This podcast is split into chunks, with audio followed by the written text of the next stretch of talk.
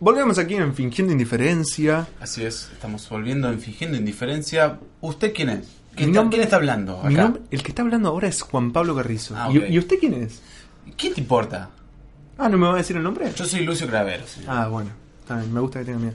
No, estamos aquí en Fingiendo Indiferencia. Vamos a comenzar la última sección. Ajá. ¿Sí? Y ahora vamos a hablar sobre algunas curiosidades del ajedrez. ¿Sí? El ajedrez, ok. Vamos a hablar un poquito de la historia y sobre algunos puntos. Bueno. Digamos del ajedrez para introducirlo a un juego del pensamiento. No sé si el que lo escucha habrá jugado o no, pero sin duda tiene un interés, aunque sea histórico, el ajedrez. El ajedrez es un juego de mesa. Es un deporte, dijo usted eh, antes. Se denomina deporte. A ver, Eso es extraño. pero en las Olimpiadas, donde yo veo deportes, no está el ajedrez. No está. Vos sabés que justo con un amigo que tenemos presente aquí, Ajá. Estamos hablando una vez mientras estábamos viendo un partido de fútbol de imaginarnos cómo sería si el ajedrez fuera tan popular. A mí me gustaría. ¿Te imaginas Sería- un, un estadio lleno de gente pintado con los colores de un ajedrecista y moviendo, por ejemplo, hace una jugada? ¡No! ¡Era el alfil! ¡Era No, no. idea me parece En genial. principio, en principio no, porque eh, es como que, el- o sea, si son ajedrecistas profesionales, apenas hace una jugada y es mucho más ambiguo, digamos, si es buena o mala. Eso como que se ve mucho después. O sea, Mm. Sí. el público, además, el público no va a saber más que el ajedrecista profesional que está Y en allí. el fútbol, ¿qué pasa? Hay un fútbol, un- una persona que está ahí en el estadio, sabe Pero- más que Messi, por ejemplo. Nada, bueno, pero ahí es un juego en equipo y nada, distinto, distinto. Eh, Vamos a ver un poco de por qué cambia también la idea de juego en equipo. Porque en un momento se juega a cuatro, Ah, un previo al ajedrez. Está bueno. La verdad. Pero es, es loca esa idea. De gente igual opinando, imagínate, está capa blanca ahí haciendo una jugada y la gente, no, ¿para qué lo trajimos? bueno, un poco sobre la historia. No hay un origen exacto del ajedrez, algunos nos- lo atribuyen a los persas, los etruscos, a la India, etc. Es un juego de mesa que hubo en muchos lugares y fue evolucionando de muchos tipos de juegos. Digamos que no tenemos un origen preciso históricamente se fue modificando por muchos juegos de mesa. Parece que apareció por primera vez en India lo más parecido al ajedrez en el siglo V o VI. No se ponen de acuerdo con algunos temas arqueológicos. Su nombre originario era Chaturanga, más lindo que ajedrez. O sea, digamos, yo preferiría que, por ejemplo, una dama me invite a jugar al Chaturanga y no al ajedrez. O sea, un Chaturanga me suena más interesante. Bueno, eh, este juego era una simulación de combate que persiste hasta nuestro ajedrez. Se jugaba de a cuatro al principio y los compañeros discutían las estrategias al oído. Y a veces se ponía un velo negro para debatir ideas. Aquí está esto que te decía yo, que vos me decías que el fútbol era un juego en equipo. Ahora en el ajedrez eran dos y dos, pero la pieza es una. Y claro, sí. O sea, este es un razonamiento que podría decirse algo así. Si juega uno o juega una asamblea de 50, realmente no cambian el movimiento, porque Sí, no. termina siendo una sola ficha. No, sí. Es curioso, se podría argumentar igual que al ser más piensan mejor, Y algunas pero te veces, digo que está dudoso. hay algunas Además, veces, hay algunas veces que juega en contra para mí eso. Claro, ¿cómo sería consensuar? Digamos que está un genio del ajedrez y nosotros dos. Y, el ¿Y genio qué hacemos? y El, el genio va a, va a decidir, y la va a hacer y, él. y si no, me caga piña y me deja ahí y no me da pelota. Podría pensarse igual un rejunte de genios. Pero igual la idea principal es esta, como Sí. el que es un movimiento. Sí, sí, sí. sí. O sea, da igual que lo elijan 50, 20. sí, sí, sí. Solo quería dejar esa idea. Bien. Chaturanga se convirtió en Shatrang, luego en Shatareg, después en Ajedrez y después en ajedrez. Ajá. Quizá por eso también lo nombran como algo originario. Al Ten- Chaturanga. tengo una duda eh, que tal vez no sea nada importante, pero nada, me surgió. Eh, ¿Las damas y el ajedrez tienen un origen parecido algo distinto? Porque como que son juegos que los veo un poco relacionados. Es que pasa que el tema, cuando yo te estoy diciendo esto de la historia, Sí, es que juegos de mesas existieron muchísimos. claro. O sea, hay muchos con alguna especie de casillas. Acá tengo otro que probablemente las damas hayan salido de otro juego Sí, japonés que ya te lo voy a nombrar. Pero que está, por ejemplo, las fichas no van en el centro como en el ajedrez, sino que van por las líneas y se deslizaban. ¿Sí? La historia de las damas igual debe ser interesante, pero te lo debo. Esto es una simple Sí, sí, sí. sí. interpretación mía que habrá salido de otro tipo de juegos. Pero pensá que existían tantos juegos de mesa y el ajedrez tal como lo conocemos ahora se oficializó cerca del 1500. O sea, y habían muchos estilos de juegos de mesa. Las damas probablemente desciendan, tengan algunos ancestros en común. Eso lo puedo creer. Pero te debo eso de las damas. Bueno, en China habían muchas variantes. Eh, el tablero era tal como lo conocemos hoy. En, en el persa, que eran cuatro jugadores, era un poco más chico, tenía menos casillas. Y estaban puestas extrañas la- las piezas, lo podemos dejar por ahí. En China ya estaban las dos mitades de 32, Ujú. ¿sí? O sea, era como el tablero ahora, se dividía al medio. Pero en la mitad lo separaba un río metafórico, en el cual, por ejemplo, tenían la pieza del, alef- del elefante. Alfil significa elefante en árabe. Ah, mira. ¿sí? Qué interesante. Y el elefante, en este juego chino, no podía cruzar el río por su peso metafórico. Bueno. Eh, las piezas eran de color rojo o blanco y las casillas no se ponían en el centro sino en líneas. Eso es extraño. Bueno, hacia finales del siglo XV, el siglo XV, comenzaron a cambiar las reglas de manera decisiva. Se, regulara- se regulaban los movimientos del peón, el alfil y la dama. Bueno, el peón podía dar dos pasos al principio y luego solo uno. El alfil moverse en cualquier lugar. Y bueno, digamos todos los movimientos que conocemos. Ujú. También se reguló el movimiento del caballo en L. Las torres. Un dato curioso de las torres. Que torre sería en un, ori- en un origen, perdón, eh, carreta. Es muy extraño que una torre se pueda mover. La torre en el ajedrez se puede mover para la izquierda, viendo de frente, para la izquierda y para arriba, digamos, en cualquier altura. Ahora uno diría, una torre está fija, Y claro. no se mueve. Pero era en, un, en un origen, otra vez origen, eh, carreta. Claro. Y se llamaba torre a una carreta de combate.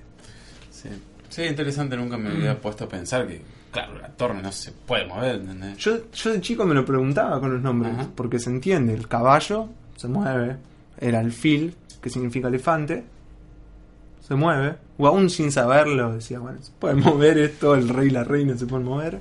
Pero la claro, torre que onda. torre, sí. Algunos datos curiosos, que por ejemplo en el tatetí, o tres en línea, ¿lo ubicás? Sí. Existen 138 formas de terminar la partida. Ahora, en el ajedrez, después de la primer jugada, existen ya 400 formas de movimientos. Y luego de cuatro jugadas, 318 mil millones. Se cuenta por ahí la historia, que a ver si la recuerdo bien, pero era algo así como un granjero le había hecho un favor a un rey. Y el rey le dijo como, bueno, te voy a dar la recompensa que quieras. Y esta persona le dijo, bueno, está bien, entonces quiero una semilla por la primer casilla de un tablero de ajedrez, dos por la segunda, cuatro luego, luego ocho, luego 16, luego 32. Iba multiplicando así por todas las casillas del tablero, que son 64. Y el número llegaba a una cantidad exorbitante que no estoy seguro, no lo digo por- porque no recuerdo bien la fuente, pero parecía que era mayor la cantidad de semillas que se iban a dar al final que la cantidad de electrones que hay en el mundo. Muy extraño, pero era muy, era muy, muy largo, o sea, era una, un número de muchísimas cifras. Bien. Algunas curiosidades.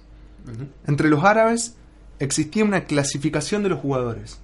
Existían cinco clases de jugadores. No sé, habrán sido muy malo, malo, regular, bueno y no sé, genio.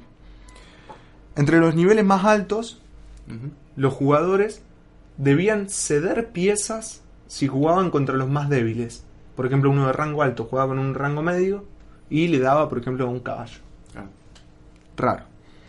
Había un un rey que parecía que era muy bueno y que por más que cedía piezas ganaba siempre, pero se decía que también le tenían miedo y no querían enojarlo, entonces se dejaban perder. Eso todavía pasa, digamos. ¿A qué te refieres? Eh, nada, que jugadores. Nada, no. No me acuerdo. Jugadores buenos, por ejemplo, yo jugaba con un chabón que sabía que jugaba una banda y nada. Digo, bueno, el chabón me dice, bueno, saco la torre. Y jugabas en la torre. O sea, pasas. eh, es, es algo todavía que sigue pasando y que normal. De una, pero es muy informal igual. Sí, obvio, es informal. Estamos jugando entre amigos y nada, el chabón sabe que, es, que, que me gana de por sí, yo también sé. Y bueno, el chabón saca una torre o las dos torres. De una. En Japón existían edificios especiales para los grandes jugadores. Para los jugadores profesionales tenían un edificio en el cual le pagaban comida y parecía que le daban todos los lujos que querían. No sé hasta dónde llegará eso. Por lo cual era, era interesante ser un buen jugador en Japón. Algo increíble es que se hizo popular en un momento el ajedrez viviente. Es Que lo Harry Potter. Eso te iba a decir, que Harry Potter lo popularizó, pero es bastante antiguo. Por ejemplo, la primera partida viviente se jugó en la India a principios, a principios del siglo XVI. Como piezas se usaban caballos, elefantes y camellos con sus paladines. Los criados eran peones. Y esto a mí me genera mucha curiosidad. El rey era el que decidía.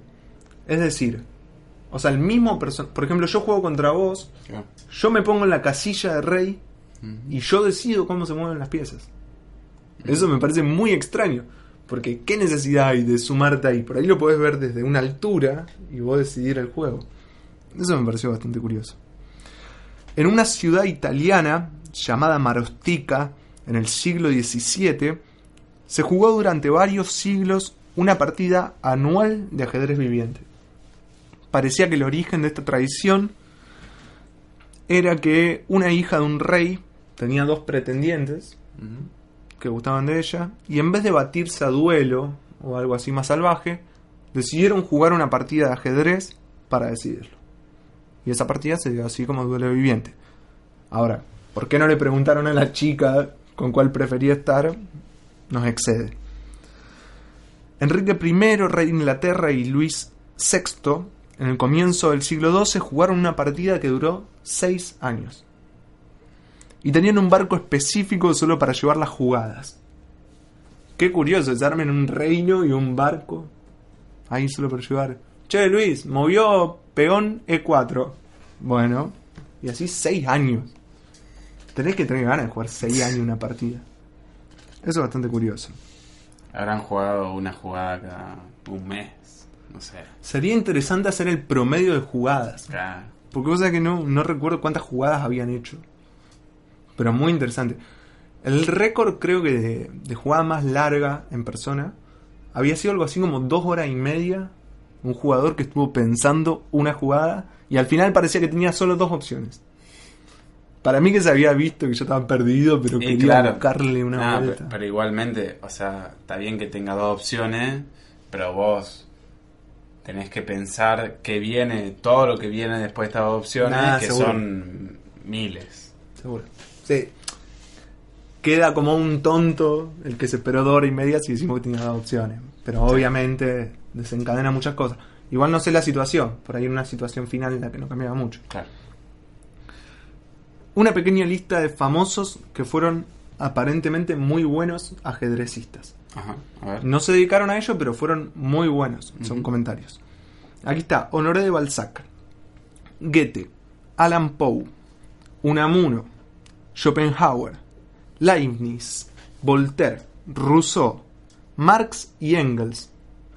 Eh, es interesante, habrán jugado un ajedrez mientras escribía el manifiesto. Eh, bueno, Franklin, Eric Satie, que es un músico del cual está interesante hablar. Eh, bueno, Lenin, Lincoln y Napoleón. Otros datos curiosos. El cubano José Raúl Capablanca fue campeón de Cuba a los 13 años. También fue campeón del mundo durante 7 años. Y logró ganar 102 partidas que se jugaron en simultáneo. En simultáneo, 102 partidas. Eso es muy increíble de ver. O sea, ver como con un pantallazo del tablero. Sí. como ya anal- o sea, no es que por cada partida generalmente se ponen a analizar cada cosa. Sí. Sino como, no sé cómo funciona su mente, que en un pantallazo así entienden la base de todo y mueven. Increíble. Kasparov fue el campeón más joven de la historia, con 22 años, y estuvo 15 años manteniendo el título. Después, esto es muy raro. Eh, Wolfgang von Keppen es un loco que en 1769 inventó una máquina que se llamaba el turco. ¿Escuchaste alguna vez? Mm, No, creo que Es no. muy raro, 1769. Y este loco inventó una máquina que era una especie de mesa muy grande en la que tenía un turco con un turbante arriba y parecía que jugaba al ajedrez solo. Entonces, por ejemplo, iba él con su artificio a un lugar y decían jueguen contra el turco. Parecía una máquina. Y la gente iba, iban buenos jugadores, no sabemos de qué calibre, pero buenos jugadores y perdían la mayoría con el turco. Sí. Y después hemos de descubrir nosotros que parecía que había un enano abajo de la mesa Mm. que era muy buen jugador. No sé si quizá de elite, habría que ver también el nivel contra los que jugaban. Pero parecía que era muy bueno y que conseguía mover las piezas. Digno de verse eso, igual 1769. Intentaron recrearlo y veían cómo se podía hacer, pero no sabremos exactamente cómo era el original. Pero qué loco eso. Imagínate ir a un lugar y una máquina que te gane. Muy loco. Y para ir a una máquina en serio, ya que gane, nos tenemos que ir al 1997, en la que la Deep Blue, se llamaba la máquina, le ganó a Kasparov, que era el campeón vigente. Fue la primera máquina en ganarle a una persona, a un campeón vigente, perdón, no a una persona. Parecía que el en principio hicieron una máquina que no pudo con Kasparov porque ganó 3 y empató 2 de las partidas. Bien. Pero luego una versión llamada Deeper Blue, o sea, sería azul más oscuro, jugó de nuevo contra Kasparov y le ganó en 6 partidas, pero una, con una puntuación de 3,5 contra 2,5. El medio se da cuando es tablas, cuando es un empate. O sea que ganó 3 la máquina, 2 Kasparov Y tal. empataron una. Mm. Curioso, probablemente ahora ya puedan ganar con todo. Pero raro buscar una máquina y la competencia con el intelecto humano. Y fue cerquita. O sea, yo me lo imagino a Kasparov levantándose por la noche diciendo, oh, hubiera hecho esa jugada y le ganaba la máquina. Bueno, para finalizar, quiero contar una historia de un ajedrecista que se llamaba Tigran Petrosian. Que parecía que estaba jugando una partida en la que él era superior a su adversario, era un gran ajedrecista. Y esa persona le dijo como, no vale la pena seguir una partida, porque ya estaba ganada. Y le dijo, o sea, le dijo, quiero seguir. El adversario, que era de inferior calidad, le dijo, pero usted quiere ganar. No. Entonces quiere perder. No. Entonces, ¿qué quiere? Quiero jugar, dijo. Y quiero querer jugar una actitud bastante noble. O sea, es muy extraño el tipo. Digamos, él ya sabía que le ganaba. Pero igual, o sea, no le importaba eso. Quería jugar. Y es, es- es muy extraño pensar el, el juego y también pensarlo con respecto a las victorias y las, y las derrotas. Por ejemplo, tenemos. Estoy pensando en algunas. En algunas guerras, quizás. En las que se ganan. Pero resulta en una derrota, quizás moralmente, o quizás. No sé, en Argentina tenemos. Estoy pensando en la guerra de la Triple Frontera. En la cual se unieron. Uruguay, Argentina y Brasil para atacar a Paraguay. Fue una victoria, pero terminó siendo una derrota. Y quizás la vuelta de obligado. O, por decir otra batalla que se perdió, pero que tenía un sentido eh, ético o un sentido de pertenencia. La vuelta de obligado, por ejemplo, se perdió, pero con tal coraje que quizás puede ser una victoria. Esa idea se me vino a la cabeza. Y para finalizar esta breve charla sobre las curiosidades del ajedrez, traje dos sonetos de Borges, que son bastante interesantes.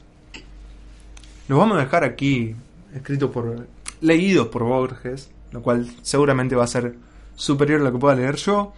Pero sin embargo, sin embargo yo solamente quiero leer una partecita más en la cual en el final del segundo soneto dice, Dios mueve al jugador y éste a la pieza.